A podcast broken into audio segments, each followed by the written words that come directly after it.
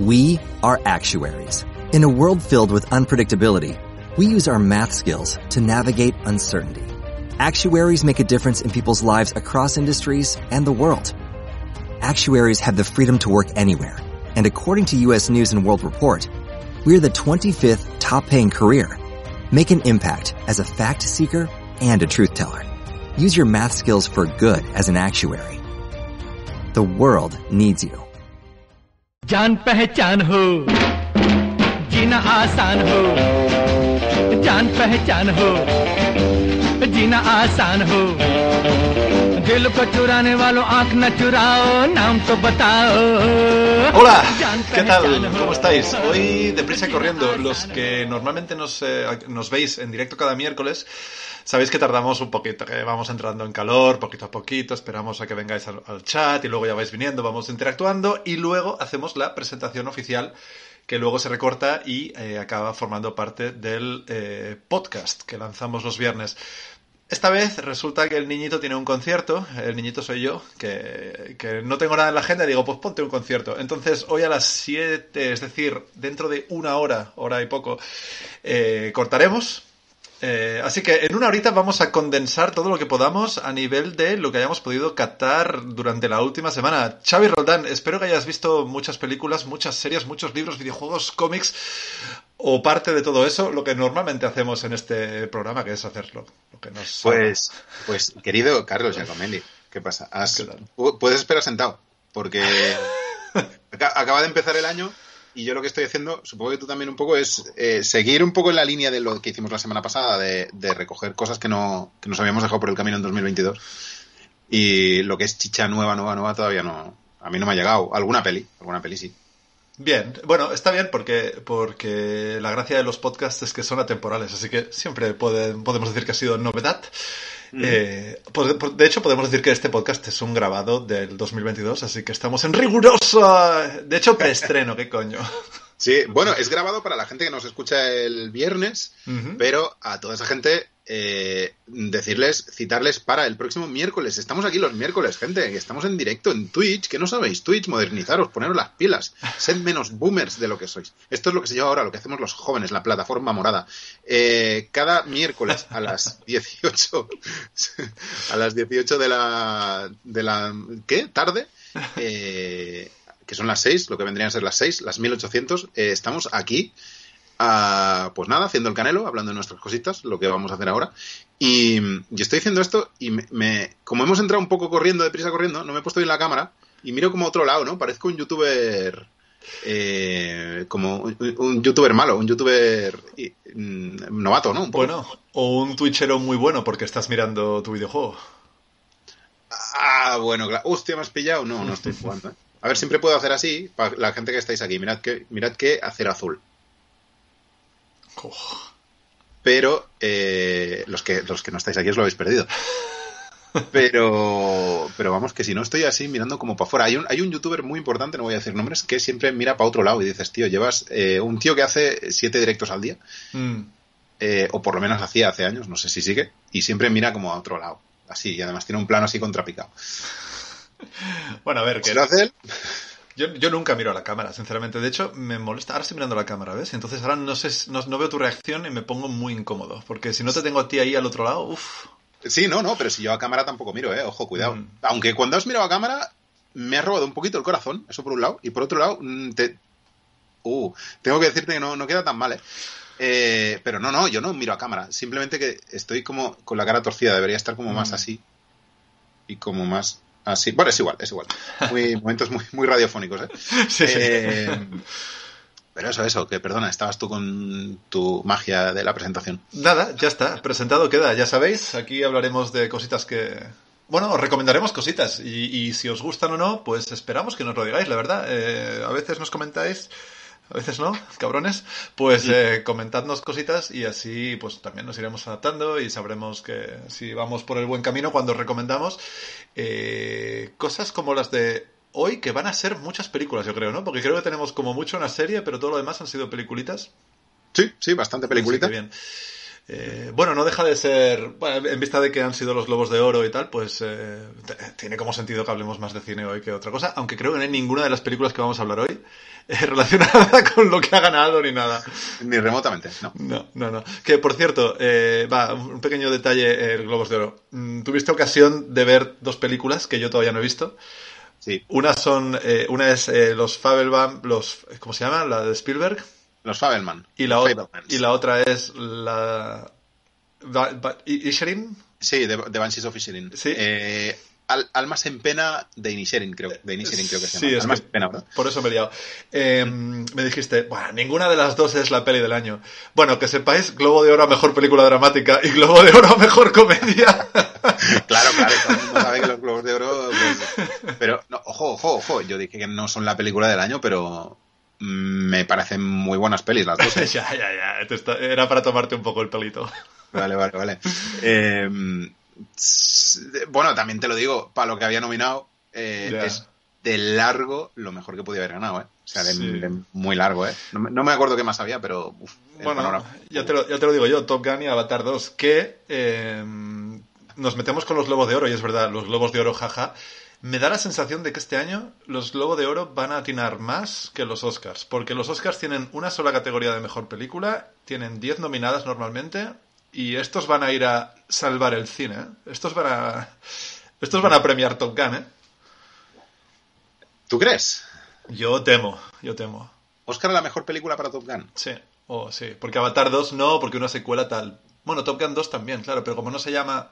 Hmm. Ahora tengo mis dudas. Claro, claro. Mm, ahí te, te- se te desmonta la teoría. Mm. Pero. eh, no lo sé, no lo sé. Yo. Yo la verdad es que no tengo ni, ni puñetera idea ahora que lo dices de Mm. quién va a ganar. Eh, Ni, no sabemos ni quién está nominada todavía, ¿no? Pero todo el mundo sabe que los Globos de Oro eh, Son. son la. Nos autocompletamos la frase. Vale. Los Globos de Oro, Son la antesala de los. Globos de Oro. No. Joder. La, mar, la tenía que cagar al, la tenía que cagar al final. Eh, el, ca- el caso es que eh, eso, que podemos imaginarnos que, Mm. que habrá nominado, ah, pero pero no, no no sé, no sé, no sé por dónde va a ir, no tengo ni idea, la verdad, sinceramente. Bueno, ya habrá ocasión de comentarlo. Yo creo que para los Oscars sí que haremos un poquito más de mandanguita, ¿no? Aquí con decir que han sido los globos, han ganado estas. No ha ganado Better Call Saul, así que hasta aquí la credibilidad de los globos de oro. Eh, Y ya está. ¿Sí? ¿No, ¿no quieres que repasemos? Sí, ¿Ha, ha ganado? sí, sí, es que ha ganado, la, bueno, ahora que decirlo de Better Call Saul, eh, ha ganado la Casa del Dragón por encima de Better Call Saul. Sí, sí. Hostia, esto me, me parece fuerte, ¿eh? Yo creo. Todos, o sea, los Globos de Oro empezaron a liarla. Se empezaron a liar cuando se descubrió que había mucho favoritismo a, los- a las nominadas de Netflix. Por ejemplo, cuando nominaban Emily en Ah. París a mejor comedia y decían que había habido ahí bastante doramiento de píldora. Em, y este año, si te fijas, Netflix ha ganado como mucho dos cositas. Mejor actriz secundaria, que ha sido la de Ozark, y algo más, pero poco más. Y entonces Better Call Saul, como los últimos años han sido ya, si no exclusiva, prácticamente exclusiva de Netflix, pues eh, se joden y le han dado todo a HBO, que también ha sido un poco... Bueno, HBO no, la mejor, La Casa del Dragón ha sido mejor serie dramática, luego Mm. mejor miniserie ha sido la segunda temporada de The White Lotus, que aquí comentaste que no es tan buena como la primera. Soy, soy la única persona del mundo, probablemente, Mm. A quien la segunda temporada de White Lotus no le parece tan buena como Mm. la primera. Así que igual estoy equivocado. Que, por cierto, también ganó la actriz, la, Jennifer Coolidge. Me gusta que acabes las... Y, y en, su, en su discurso de agradecimiento hizo un spoiler enorme sobre la segunda temporada de White Lotus. Muchas gracias. ¿Qué dijo? Eh, claro, es que yo no he visto The White Lotus, entonces ah, la segunda temporada. Entonces eh, dice, bueno, muchas gracias a Jack White por... a- Jack White no. Jack White es el Ah, guitarrista. es el de White Stripes, claro, Sí, claro. bueno, pero Mr. White. es- Jim- ¿Cómo? No sé, no sé cómo se llama Mr. White. No. Mike White. Mike White. Sí. Bueno, estaba cerca. Eh, gracias por darme este papel, rollo, después de mi muerte, aunque tú mismo me hayas matado. Y ha sido como... gracias, ha dicho eso. Así que no sé, no sé, ahí queda, ahí queda. Ayer vi los premios, me dormí los últimos 15 minutos. Mira, ya empieza a salir gente en el chat. Hola, Sinister Ripley. ¿Habéis visto los premios? Yo es que ya no me enteré. Desde que desconectaron un año que no lo hicieron, ya no, ya les he perdido la pista a los globos. Eh, Gracias, Xavi, por tu cara de póker eh, en este spoiler. Sí, pero de hecho, yo no he dicho absolutamente nada. Yo me he quedado callado y entonces Sinisa Ripley me ha salvado. Ya, Me ha sal- ha salvado los trastos. Una cosa, eh, ¿te dormiste los últimos 15 minutos? ¿Significa que las 7 horas restantes estuviste viéndolo? Porque yo- no, no, guay, ¿eh? Que me parece guay. Mm. Es algo que hacíamos antes. Yo ya hace tiempo que no lo hago, ni para los Oscars. Yo lo haré para los Oscars, yo para los Oscars lo haré. Ya, a mí también me gustaría, pero el día siguiente, yo imposible. Mm. Mm, he de madrugar. Así que, bueno, y tú, y tú igual también. O no, te coges fiesta. No, no, madrugo, pero apuro muchísimo. Mm. Realmente trabajo desde casa y si empiezo a las nueve y media me despierto a las nueve y veintiocho. Ah, claro, claro. Claro, ese día sí. Eh, bueno, aparte de esto, no sé, si quieres terminamos de comentar. Sí, por supuesto. la los más principales. Yo lo tengo aquí. Eh, ha ganado Pinocho de- del Toro como mejor película de animación y de habla no inglesa Argentina 1985. Cierto es. Personalmente no soy fan de ninguna de las dos, pero me parecen premios más que, más que justificados y más que dignos. ¿eh? Sí. Viendo el- Yo creo que mirando las nominadas, creo sobre todo de animación, no había ninguna que realmente... o sea, estaba Inuo, que ya la recomendamos por aquí, estaba Red, que también la recomendamos por aquí, pero bueno, Pinocho de las nominadas está bien. De las, de las extranjeras, la verdad es que ni siquiera he visto las otras nominadas. ¿Algo que destacara más? No, ¿no? Es que no me acuerdo ni cuáles eran. Ah, vale, pues ya está. Pues entonces, justa ganadora Argentina en 1985. Si quieres buscarlo mientras yo hago el resto de cosas, Sí, pero- sí, dale, dale. o si no, no. Sí, sí. Eh, las principales, digo, la, la mejor serie de, de tele, de tele de comedia, eh, Colegio Abbott, que por cierto yo vi la primera temporada, por algún motivo, Mm. y me pareció una serie como muy by the numbers, como una, la típica, el típico documentary muy muy del montón, muy de, vale, nos hemos aprendido la fórmula, lo hacemos exactamente igual, Mm. ¿sabes? Eh, pero bueno, ahí está. Y lo ha ganado eh, en las categorías interpretativas a Michelle Yeoh, que, que, que, bueno, no sé si hasta qué punto es una sorpresa por, eh, por toda la vez en todas partes. Y luego Kate Blanchett, que creo que es merecidísimo Mm. eh, por su papel en Tar, que es esta película que no sé muy bien cuándo se estrena, pero mm, bueno, ya la hemos visto. Y, y- y es lo, es lo mejor de la peli. Yo es una peli, tú no la no la has visto todavía, ¿no? Uf, Me da una pereza. Ya, ya. Bueno, puede ser que sea una peli que te dé muchísima pereza o puede ser que, una- que sea una peli que te encante. Mm. Yo es una película que no sé si está. Creo que ya lo dije, ¿no? No sé si lo dije.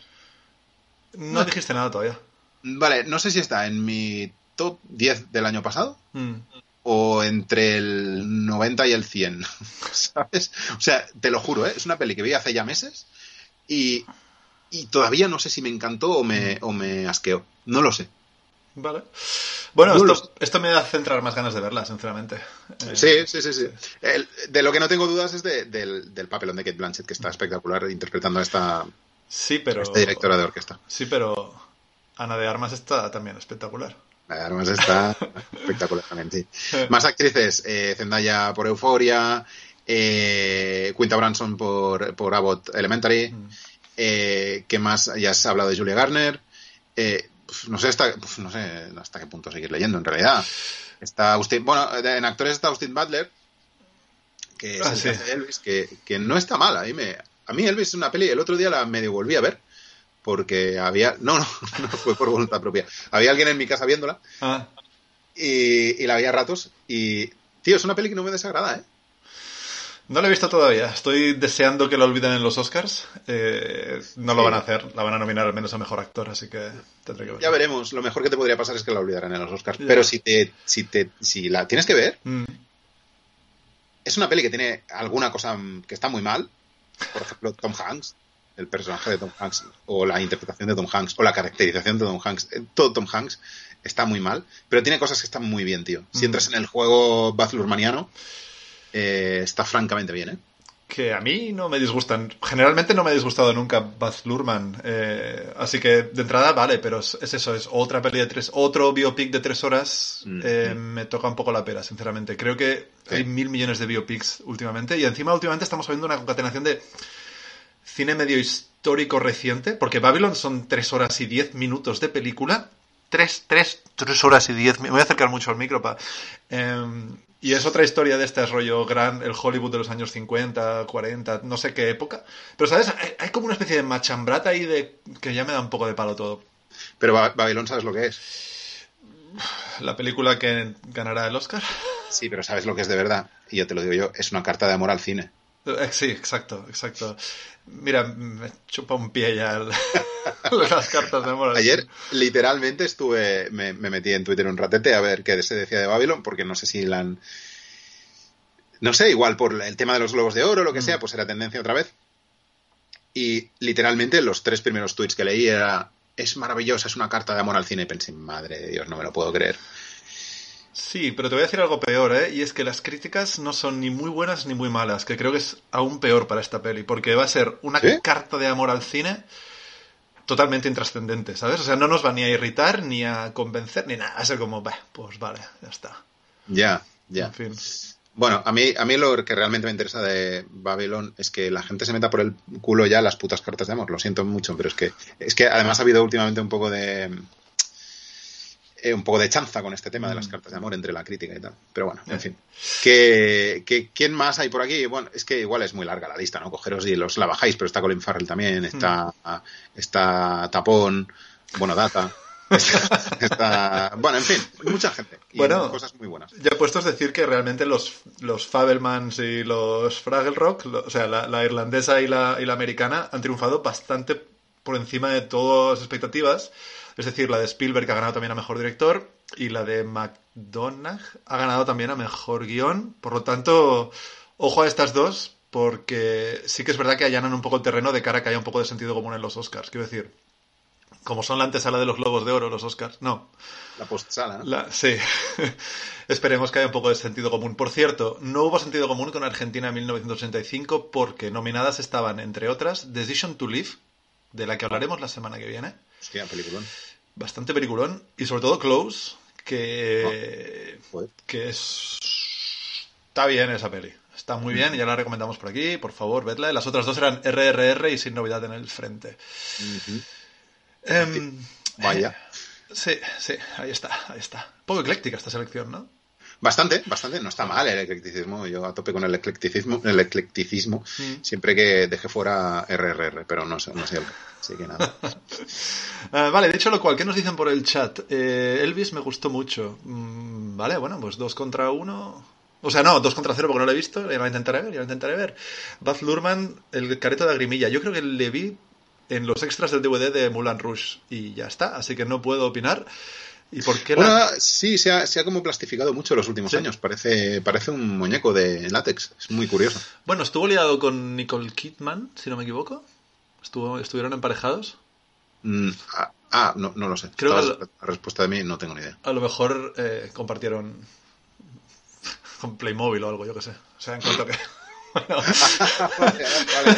Ah, ok, ok, ok. Iba con segundas. Vale, vale. Sí, sí, sí. Eh, No te, no te pillo, Estoy lento. Estoy no, lento. no, perdón, perdón. Compartieron Playmobil. Madre mía. Decíamos que esto luego lo editamos, ¿no? Ah, no, que estamos en vivo y en directo. Sí, sí, sí, sí, sí. Bueno, Bueno, eh, en fin, hay más cosas de, de- de noticias o de los Globos de Oro. ¿Hay algo más que, que hablar? solo una detalle- un detalle más. Eh, les dieron premios honoríficos a Ryan Murphy y Eddie Murphy. Y yo creo que aquí se debieron, se debieron confundir un poco. Dijeron, tú, tú mete. ¿Cuál era el Murphy bueno? Mete los dos. Eh, sí, ¿cuál era el Murphy malo? Sí, sí, luego se dieron cuenta que el Murphy bueno, bueno es Robocop. Exacto. Eh, ¿Qué te iba a decir? Ryan Murphy, yo no sé si se merece un Globo de Oro honorífico o no, pero ese tío ha trabajado más en 20 años que la mayoría de gente que está en el showbiz en toda su puta vida, ¿eh? Sí. Eh, mira, el otro, antes hablaba con, con mi santa señora esposa que está allá, allende esa puerta, de cuántas películas dirige Spielberg versus cuántas películas dirige otra gente como James Cameron. Pero claro, podíamos haber metido a Ryan Murphy ahí como un totum revolutum de hiperactivos. También te digo una cosa, el otro día había en un, en un podcast que Ryan Murphy a este paso va a acabar matando él, porque ya no tiene más True Crimes. O sea, todas las miniseries que está haciendo es como... Self Story. Exacto. Hostia, tú. No estaría mal, ¿eh? Esto. Ya ves. American Crime Story eh, Myself. Behind, behind the scenes o algo así. Hostia, tú. La ley de Murphy. Madre mía. No está mal, no está mal. Vale, vale. Eh, mandémosle el. Mandémosle el. El, el de esto. Le hacemos un MD y le decimos, oye, Ryan, que ya que ponte, ponte que, que, que, que te quites a la serie. Vale, bueno, pues nada, oye, que eso, Globos de Oro finiquitados, ¿no? Mm, Sí, sí. Hasta el año que viene. Sí, hasta el año que viene. Han habido polemiquitas en Twitter, pero ya paso, porque siempre son las mismas. Vale. Y casi que pasando, ¿no? Como quieras. Sí, yo, yo también he visto un par, pero las de siempre, sí. Las de siempre. Mm. Así que nada, no vamos a convertir esto en el programa de las polemiquitas, de Polemiquitas Show. Y vamos a entrar ya en, en harina, si quieres. Vale, perfecto. Tú dirás, tú dirás, tú pincha, pincha lo que quieras y yo me adapto. Vale, pues mira, te voy a hacer empezar a ti, Vale. porque como estás en modo recuperación de cosas eh, pasadas todavía, yo tengo Sí. un par de cosas que ya se han estrenado este año.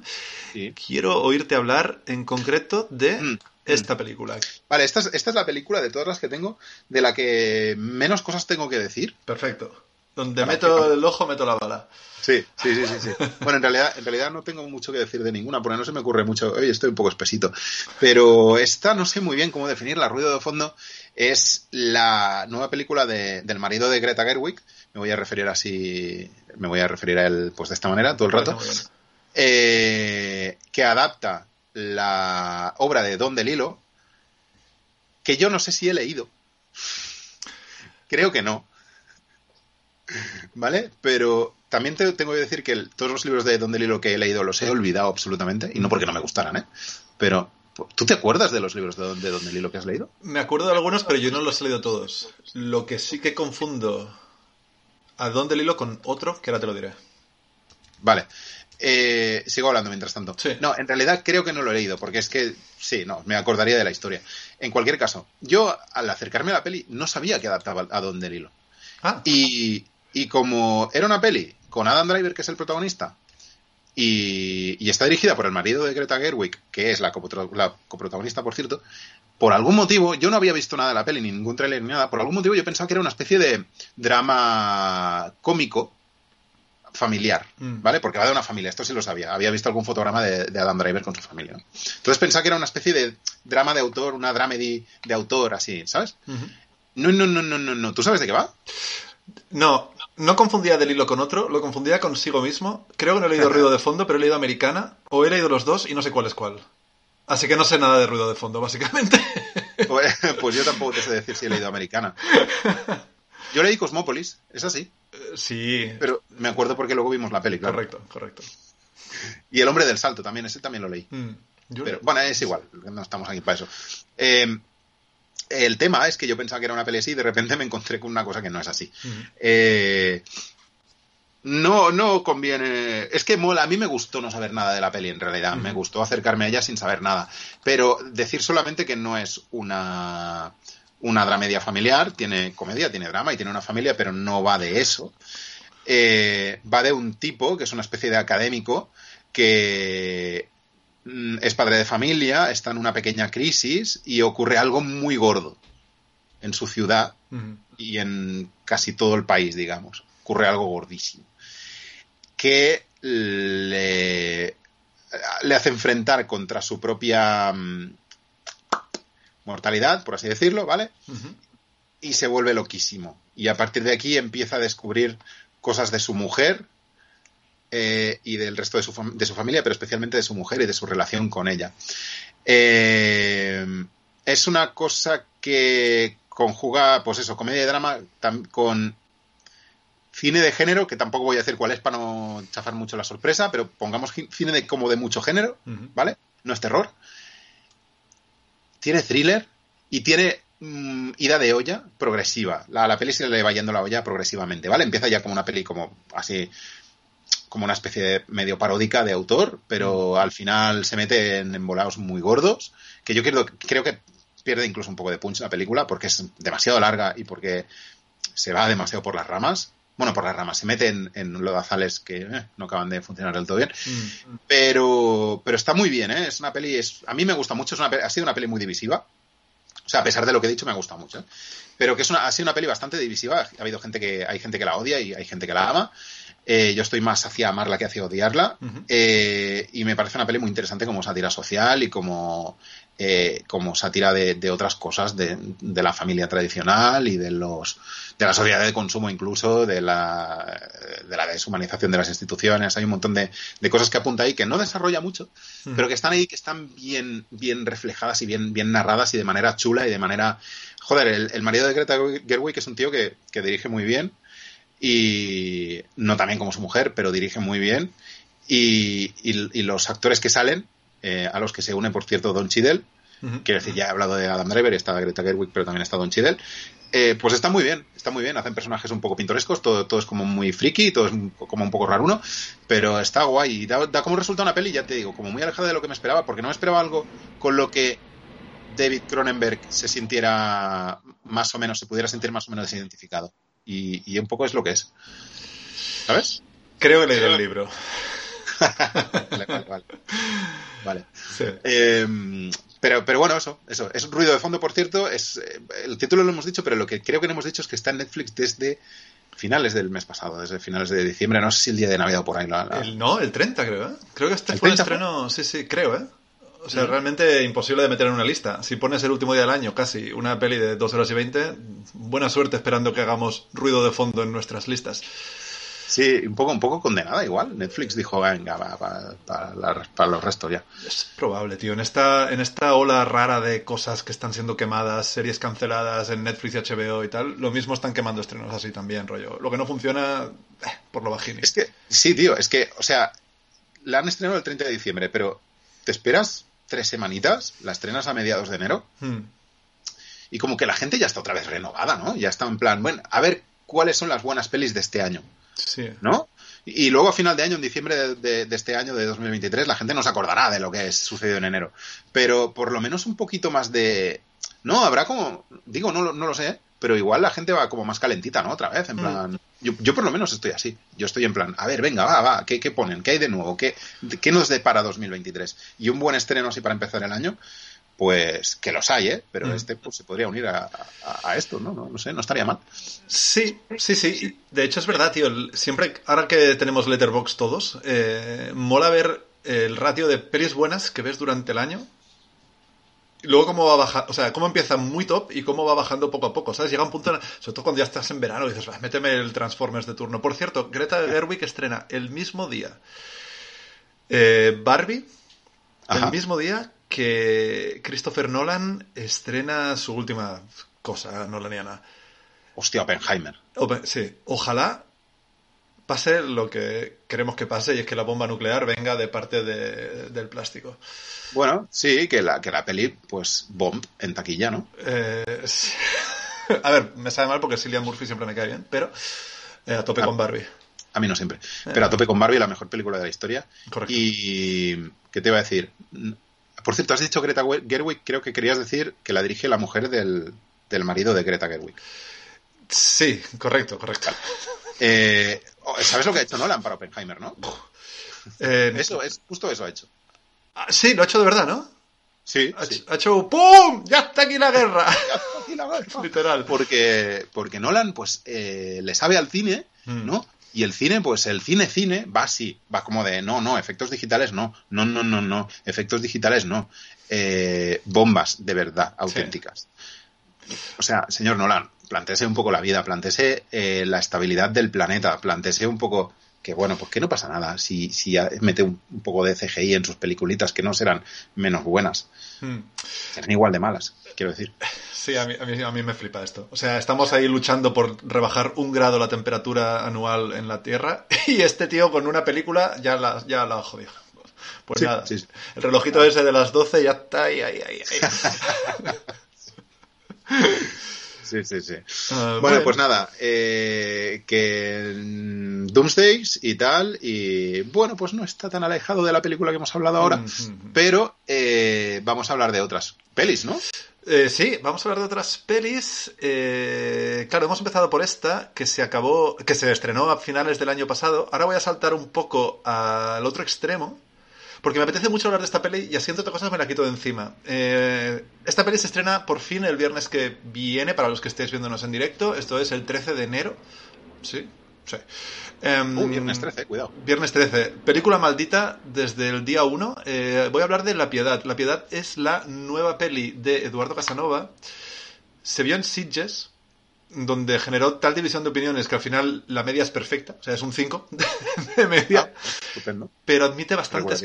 Sí, pero admite bastantes pocas medias tintas. Em, es decir, realmente las críticas entusiastas son muy entusiastas y yo me voy a poner. Estoy como. Lo que decías tú de ruido de fondo, lo voy a decir de la piedad. En cuanto a que es excesiva, se pierde al final. eh, hay cosas que no acaban de salir del todo bien y tal y cual. Pero yo estoy más del lado de los fans de esta peli. Y prueba de Dios que la he visto dos veces. Porque la he podido ver luego estrenada en Holanda.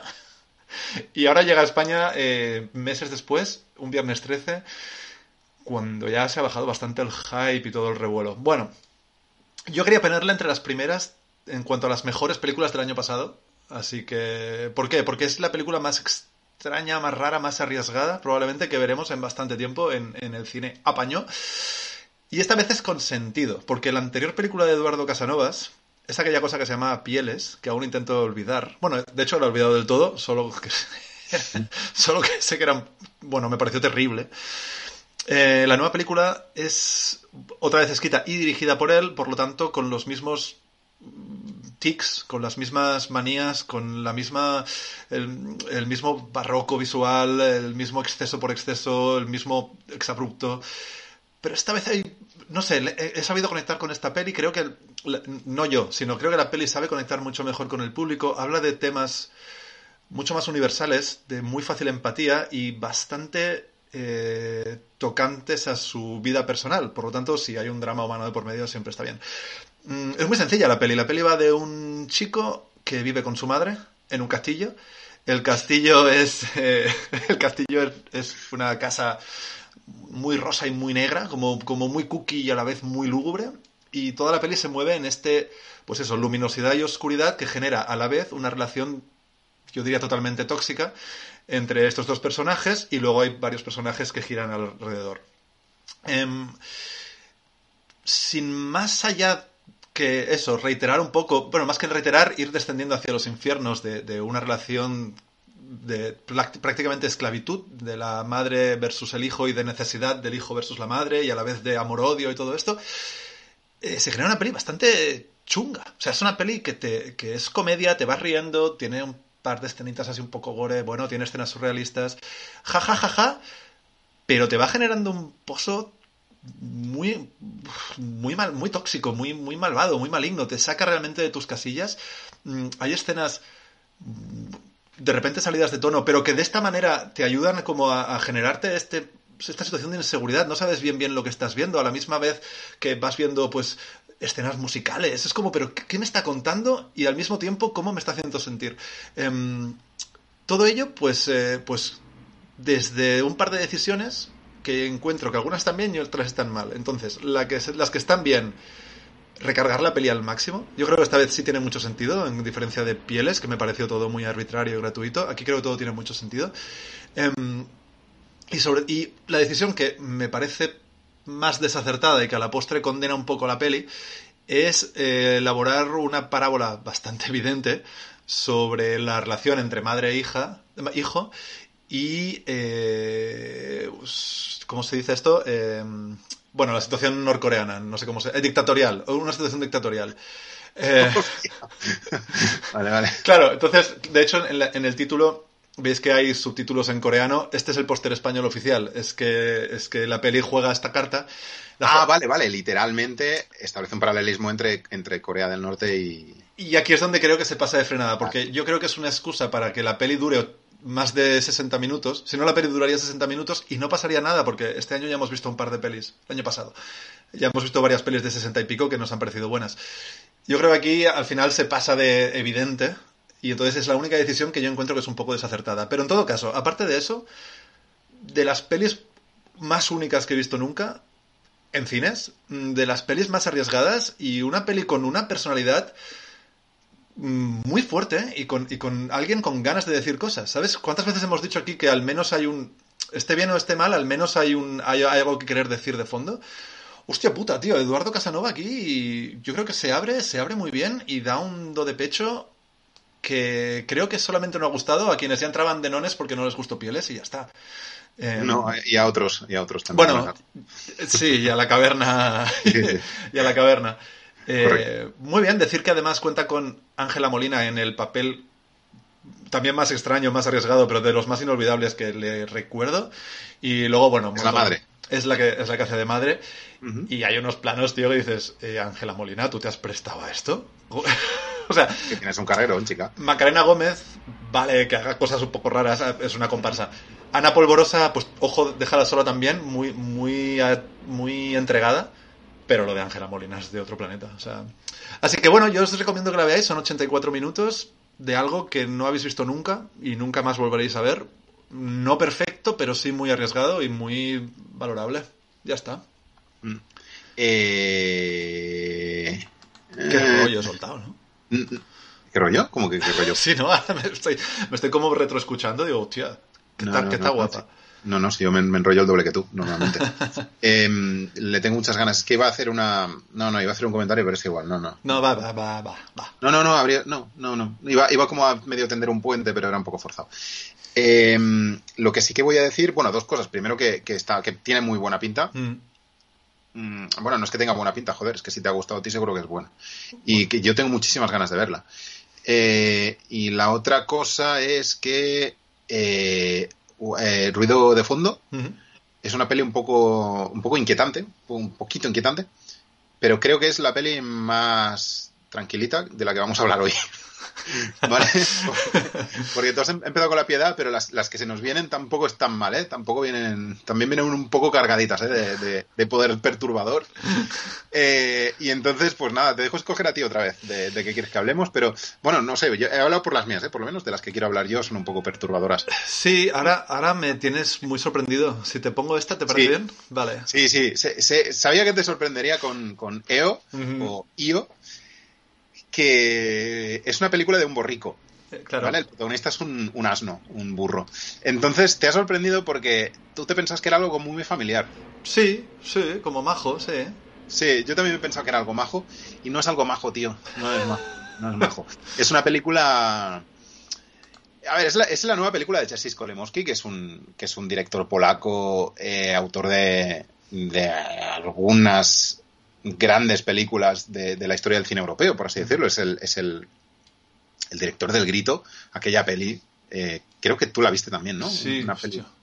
Que recuerde ya algo. de- era sobre un técnico de sonido que buscaba como el grito perfecto, un sonido Sí. perfecto, que era un grito, que es un grito que mataba a la peña. O sea, una, una peli buenísima, buenísima, increíble. Pero también es, es eh, responsabilidad de zona profunda o de marcas identificatorias ninguna. Por ejemplo, es un tío muy, muy veterano del cine, del cine europeo. Mm. Digo europeo porque el tío es polaco, pero no siempre ha dirigido en, en- en el, Polonia. El grito es Reino Unido, de hecho. Es británica, ¿verdad? Sí. De hecho, el, el- ¿quién era el protagonista? ¿Era Uy, John Hart? Espera, que lo he cerrado. Pues podría No sé si ser. era John Hart. Me, me quiere sonar. Sí, John Hart, correcto. Sí, ¿verdad? Bueno, y Tim Curry Eh, para poner más. ¿Eh? Y Tim Curry para seguir poniendo a gente normal y, y agradable de ver. Exacto, exacto. Eh, pe- peliculón, increíble, increíble Mm. película, tío. De Sí, las sí, sí. películas, creo, más infravaloradas de los 70, o más de culto, bueno, no sé cómo decirlo, pero muy, muy, muy buena.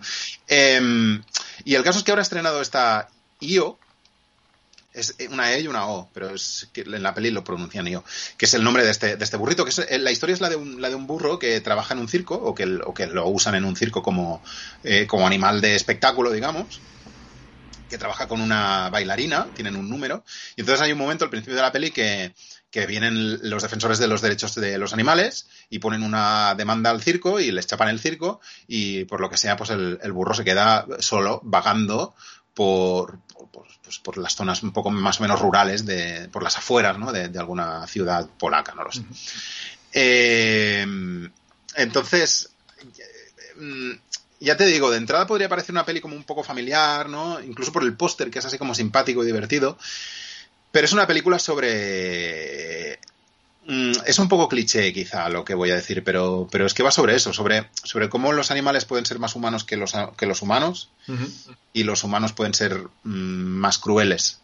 Porque es una peli que va sobre la empatía y sobre la emoción y sobre la amistad, pero también sobre la crueldad, va sobre todo sobre la. sobre. eh, sobre la crueldad y la violencia que, que acarreamos las personas, básicamente. Es una peli que tiene momentos tiernos, tiene momentos muy bonitos, pero tiene momentos muy duros. Alguno especialmente violento. Yo es una peli que de entrada me habría podido plantear ir, ir a verla con mis hijos, pero menos mal que no lo hice porque hay alguna escena bastante dura que pues eso, que muestra la, la violencia que, en la que estamos impregnados. Mm, No hay muchas escenas muy explícitas, no hay ningún tipo de violencia contra los animales. Hay violencia contra los, los animales, pero no es visible. De hecho, al final de la peli hay un cartel que dice, para nosotros ha sido prioritario el bienestar de los animales, no ha sido mal. ¿Sabes el clásico cartel? Pues te lo ponen al principio de los créditos. Al final de la peli, al principio, antes de que empiecen a salir los créditos, ponen este cartel que digo, lo mismo podréis haberlo puesto al principio de la peli y yo iba ya un poco más tranquilo. Porque hay violencia contra los animales, pero obviamente no se ve en cámara, solo se oye y tal, ¿no? Pero sí hay violencia contra los humanos por parte de otros humanos. Mm. Porque al final, ya te digo, la peli va sobre esto, sobre, sobre el, la, la- no sé, sobre el odio y la, la agresividad y el rencor y el resentimiento y la avaricia. Eh, y todo esto lo transmite a través de pequeñas microhistorias que se van intercalando o que se van cruzando con el, con el, el periplo de Io. Eh, una de las cuales, por cierto, está interpretada por, por Isabel Huppert, que sale Hostia. al, al final de la película. Es que son, ya te digo, microhistorias, son personajes que van saliendo un poquito así random y que simplemente apuntan como, como eh, apuntan flecos narrativos y ya está, ¿vale? Porque lo importante es la peripecia del, burrito y cómo, cómo se va relacionando con los humanos o cómo le van tratando el resto de, humanos. Eh, y luego otro tema que tiene que me la aleja totalmente del cine familiar es la puesta en escena. Es una película que tiene momentos mm, como más cercanos al documental, pero tiene otros muy experimentales. El póster es todo rojo, pues hay mm, momentos en los que la peli se pone así, como con un color rojo súper saturado. Son momentos casi de cine de vanguardia, como experimental. No es, no es que te parta la cabeza, ¿eh? lo que ves, no es algo en plan, hostia, no había visto nunca este tratamiento. Pero bueno, sí que se recrea mucho en momentos eh, como oníricos, como muy sensoriales, ¿sabes? De imágenes que no hay, en las que no hay narrativa, simplemente es la imagen, la, la fotografía. Y al final todo, yo, ¿sabes la, la clásica fórmula que te haces en la cabeza? Yo me he hecho una, una fórmula, una suma de cuatro componentes que darían pie a como referentes estéticos y temáticos de EO, que serían un poco Tarkovsky más Bresson por el tema burrito, porque realmente creo que esta es la segunda mejor película de, de burros de la historia. La primera es Oasar Baltasar de, de Bresson, con lo cual hay un poco de Bresson ahí. Tarkovsky, Bresson, Malik y Lynch. ¿Vale? Juntas un poco estas cuatro cosas. Bueno, y el, y el Jan Jackson o del, del oso. ¿Te acuerdas del oso? ¿Viste esa peli? Una peli de los 80. Do- Yo la vi en cine. ¿eh? A mí me traumatizó mucho Mm. esa película. Uno de, de mis primeros traumas en un cine. Cuando se come la, la seta, se come una seta y empieza a tener visiones. Va un poco por ahí también la peli. Eh, bueno, pues un poco en estas coordenadas. Es casi en algunos. He dicho Mali que ahí. Está guay porque parece. Es una peli como de un. de alguien que quiere hacer de Malik, pero sin caer en todos los. ¿Sabes? Sin imitarlo y sin caer en los clichés más burdos de Malik. Y es un tío que intenta ser muy estético sin caer en el preciosismo este barato. ¿Vale? Todo lo que estoy diciendo es positivo, no sé si se entiende. O sea, a mí me la estás vendiendo. Vale, vale, Sí, vale. sí. Vale, vale, vale. Es que, es que ahora he pensado que igual no se estaba viendo como algo positivo lo que estaba diciendo, pero sí, porque es una película impresionante, me ha flipado. ¿Y sabes qué me ha pasado? Mm, Que antes hemos hablado tú y yo del tema de las inteligencias, eh, inteligencias artificiales ¿Cierto? y de cómo... No sé si esto lo dijimos en el podcast cuando hablamos de Avatar, que yo dije que parecía escrita por una inteligencia artificial. ¿O te lo dije a ti? Es tan difícil de saber ya. Es, es- vale, vale. Avatar 2 es una peli que tú es- está escrita por una inteligencia artificial. Tú coges un software de estos y pones quiero Avatar 2 con los personajes tal y bichos y explosiones y tal y te la, te la escribe. Pues como hemos hablado de esto, eh, el- ahora mi, mi enfoque igual es una cosa como muy subjetiva, ¿no? Pero es una película que no la podría haber hecho ninguna inteligencia artificial. EO. ¿Vale? Es una peli que a lo mejor te gusta, a lo mejor no, a lo mejor no entras en su juego, no lo sé si entrarás en su juego, pero lo que es indiscutible es que es una peli que alimenta el cerebro y alimenta el alma, tío. Y Ujú. es una peli distinta y es una peli que sí puede caer en manierismos si quieres, que no son manierismos, ya te digo, de preciosismo barato, pero pueden ser manierismos. Pero es una peli arriesgada, es una peli distinta, es una peli mm, personal y creo que por todo esto necesaria, tío. ¿Y por qué hablo de ella, por cierto? Porque está en salas. Podéis ir al cine a verla todavía. Cierto es. Y además, esta creo que aún no se ha caído de la lista de, nomina de candidatos a los nominables a los Oscars de habla no inglesa, creo. No recuerdo. Ah, si está preseleccionada. Preseleccionada estaba. Que cayera o no, no recuerdo. Me extrañaría que pasara, Mm. que pasara el corte. Me extrañaría bastante. Pero, pero bueno, si pasa, pues oye, mira, pues Mm. estará bien, estará bien. Pues ahí Y ya está. Y, y decir que con decir que con esta y Kau del año pasado y Gunda, que era la de los cerdicos, Ah, sí. de dos años, llevamos ya, ya tenemos casi toda la granja. A ver, 2023, si nos ponen una de conejitos y luego la de los borregos. Coño, y la del oso, tío. La del oso vicioso, el Cocaine Bear. Ah, el cocaína bear. Lo que pasa es que no, Ahí se van las cinco diablas.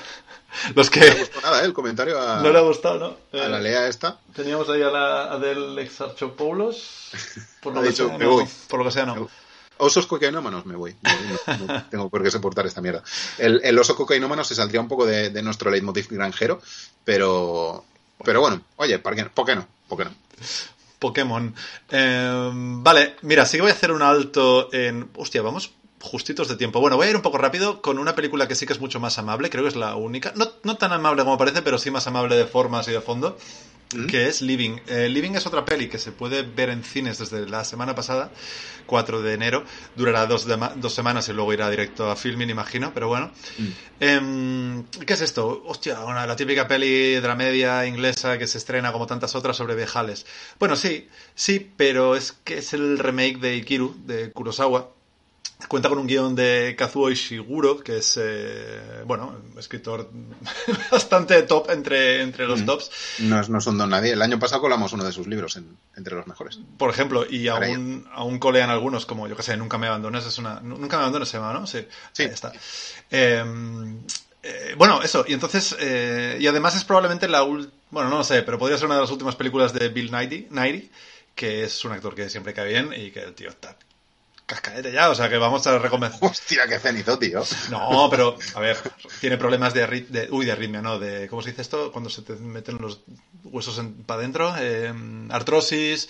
Ah, Mm, Es un actor ya mayor, a saber para qué le contratan. Pues bueno, una peli que protagoniza ente- enteramente un hombre de setenta y pico años así, cuesta de ver. Cuesta de ver. Por eso lo decía.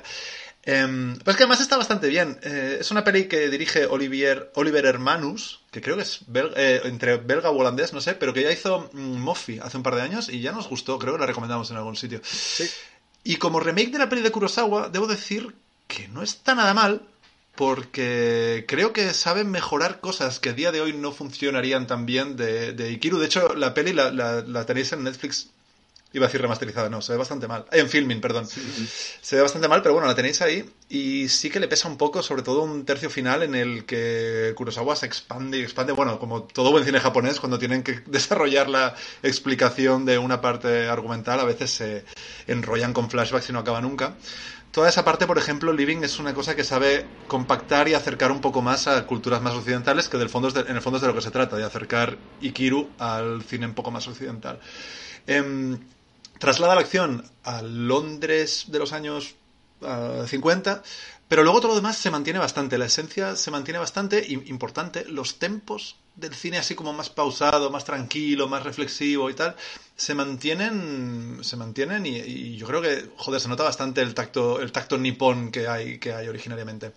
La cosa va de un hombre que se aburre un montón en su trabajo, lleva 65 millones de años haciendo lo mismo que es poner sellos en, en en papeles, de repente le dicen te quedan dos telediarios y pues empieza pues hace un pequeño tic y empieza a vivir. Pero no es una locura resacón en Las Vegas. Empieza a vivir en el sentido de no sabe vivir. Entonces tiene que buscar, pues, apoyarse en gente, yendo, por ejemplo, a un bar y tener una conversación con alguien que le intente explicar o que a él intente preguntarle cómo se vive. O sea, es, es realmente mucho más sutil que lo que os podíais imaginar. No es eh, mm, los locos viejos golpean de nuevo. Em, lo que es una peli, pues eso, muy sutil que te hace reflexionar sobre el paso de la vida y tu imprenta sobre la vida, digamos este tío no hace nada y, entonces de repente cuando ya le quedan dos telediarios cuando dice, hostia, podría hacer algo que ayudase un poquito a la sociedad.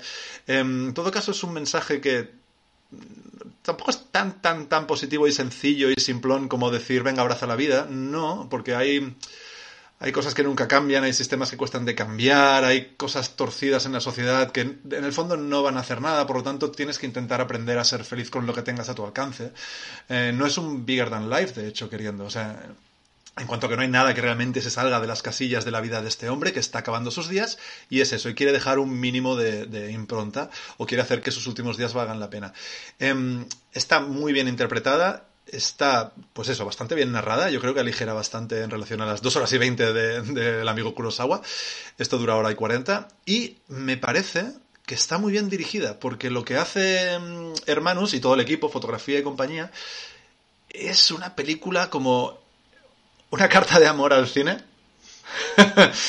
pero al cine Mm, clásico un poco más de aquí, es decir, no se parece en nada al estilo japonés ni, ni al estilo de Kurosawa ni nada, es más una película como muy elegante, muy distinguida, muy como los clásicos ingleses de antes, ¿sabes? Entonces todo esto te meten dos películas a la vez, Japón por un lado, Inglaterra por el otro, europea, Tío, a mí me flipa. Hay gente a la que no le gusta porque dicen que es un calco. Yo creo que no, que sabe hacer los cambios mm, que la película necesita a día de hoy para, para que llegue a tocar exactamente igual, aún habiendo visto la peli dos días antes, que ya digo, yo vi las dos en dos días de diferencia. Así que Living, la peli agradable de la semana. Bueno, un hombre se va a morir. Esta es la peli agradable. Esta es la peli agradable de la semana. Eh, bien, bien, está bien, vale. Joder, pues muchas ganas. Yo, yo he visto el spin-off, Living mm. Las Vegas, digamos, que es como... Eh, ¿No? Pero es una franquicia ya. Sí, sí, correcto, correcto. Pero no, pero, pero esta no, y se estrena ya, ¿no? Eh... Se ha estrenado ya, se ha estrenado ya eh, la semana pasada para los que estéis aquí. Así que corred porque ya digo que esta no es la típica. O sea, está Avatar colmando todas las salas, esto va a durar poco. Va a durar poquito. Mm. Eh, vale, pues, pues otra más que tenemos apuntada, ya, ya estamos como, como siempre, acabamos de empezar el año, ya tenemos deberes. pero los deberes que te he puesto yo son más tochos que los que me has puesto tú a mí, también tengo que decirlo. Y, pues, y me eh, lo siento, lo lamento, porque, porque he visto la mejor película del año, pero ya hablaremos de ello. He visto la que presumible ser, presumiblemente va a ser la mejor película del año y que dura cuatro horas y media. Este, este era, este era la chanza. A ver si eh, ya hablaremos de ello cuando toque. Mientras tanto, sí, esta peli, eh, tira, tira el póster porque, vamos a ver, tenemos poco tiempo y si hay que sacrificar una, yo sacrificaría esta. Ah. Más que nada, no, voy a decirlo, tío, es una peli que se me ha deshinchado en cuestión de horas, tío. ¿Ah? Ah, si, es que, si es que empezó muy hinchada, que tampoco, ¿eh? Tampoco te creas. Eh, simplemente decir que Holy Spider, la nueva peli de Ali Abasi, venía con un hype bastante importante porque Ali Abasi es el tipo que dirigió Border, que fue una peli que, lo petó bastante en el, círculo, en el círculo un poco de cine fantástico y que aquí eh, pues eh, vira hacia una especie de drama criminal, policíaco, thriller social sobre un asesino de prostitutas en Teherán, no, en Teherán no, perdón, en, en, en, en Mashhad, una, ciudad eh, iraní, a la cual llega una periodista de Teherán para investigar estos, estos sucesos y resulta ser que es un tipo, eh, un padre de familia, el, asesino es un padre de familia, no estoy contando el final, la peli ya desde un principio te presenta a este señor como un padre de familia, como muy como, como un tipo muy, bueno, pues un buen tipo, ¿no? Eh, cuando está con su familia, pero lo, que luego es un, hijo de puta que mata a prostitutas. Ali Abasi, o sea, el director intenta construir un thriller tenso y más o menos lo consigue, es atmosférico, es mal rollista, ah, pero es muchísimo más convencional que su peli. Estoy yendo así como un poco por encima para, para quitárnosla de encima. es, muy muchísimo más convencional que, que Border, que era una peli bastante interesante a mi, parecer. Y el gran mérito de la peli es un poco las cuestiones que plantea, pero no tanto la peli en sí. Al final yo diría que es una peli más interesante que buena. ¿Vale? Porque plantea cuestiones relacionadas eh, con, los conflictos de religión, porque el tipo, eh, esto es un caso real, es el caso de un tío que decía matar prostitutas porque está loco, la peli le presenta, lo presenta como un psicópata, pero, pero que en realidad el tío decía que era por, por, purificar la sociedad, ¿no? Porque son mujeres impuras, ¿qué tal? estamos en Irán, recordemos. Eh, y entonces la peli pues pone un poco la sociedad iraní eh, contra las cuerdas en este sentido, ¿no? Eh, el rollo de, de, la, ¿cómo es esto? De la locura religiosa, como es, nunca me sale esta palabra. Fanatismo. Del, fanatismo, del extremismo religioso y tal, ¿no? Eh, la sociedad patriarcal, la represión de la mujer, todo esto es muy interesante, plantea cuestiones súper interesantes, se atreve a ponerlas, a, a, tirártelas a la cara, siendo un director iraní, aunque opera en Dinamarca, de hecho la peli creo que es danesa. Esta no lo sé, pero Borgen sin duda. Bor- eh, Border, perdón. Border era danesa, sí, Sí. y además pasaba en, en Dinamarca. Pero esta, esta ocurre, transcurre en, en Irán. Eh, y bueno, que, es, que está guay, que es muy interesante todas las, las cuestiones que plantea, pero tiene un problema de puesta en es- no de puesta en escena, sino de, de que termina siendo una peli un poco demasiado convencional, un poquito burda, Mm. y sobre todo que las escenas de asesinatos son, para mi gusto, se recrean demasiado en la crueldad misógina, con lo cual mm, es innecesario, creo que ya no toca, ya no toca esta recreación y esta crueldad contra la mujer tan bestia. Eh, es excesiva, es excesiva. Creo que el tío erra bastante el tiro y además no tiene mucho con lo que compensar. ¿Sabes? Claro. Si, si tuviera una realización como muy buena, si aportara muchísimas cosas a nivel de realización, pues bueno, igual se lo, se lo perdonas porque lo compensaría, pero tampoco es eso. Es una Mm. peli bien hecha, muy bien, bien dirigida y con un buen ritmo, pero tampoco tiene tanto, tantas cosas buenas. Y esto era la versión corta de lo que iba a decir. Ya, ya. ¿Te tienes que o qué? Eh, tenemos tiempo para una cosa más de momento. Vale, ¿tuya o mía? Tuya, tuya, va. Vale, pues venga, voy a hablar de otra cosa que sí que, que sí que está, está guay. Has hablado de filming, eh, un poco de rasquis porque has dicho que, que Living llegaría a filming en breves. Algo que sí está en filming es Earwig, que... Que no que me lo has dicho al final. ¿Cómo que no? Eh, o sea, lo hemos comentado, pero no tengo póster. Pero bueno, continúa, continúa. No me jodas, no, te- no te la he confirmado al final. Ahora lo pongo, ahora lo pongo.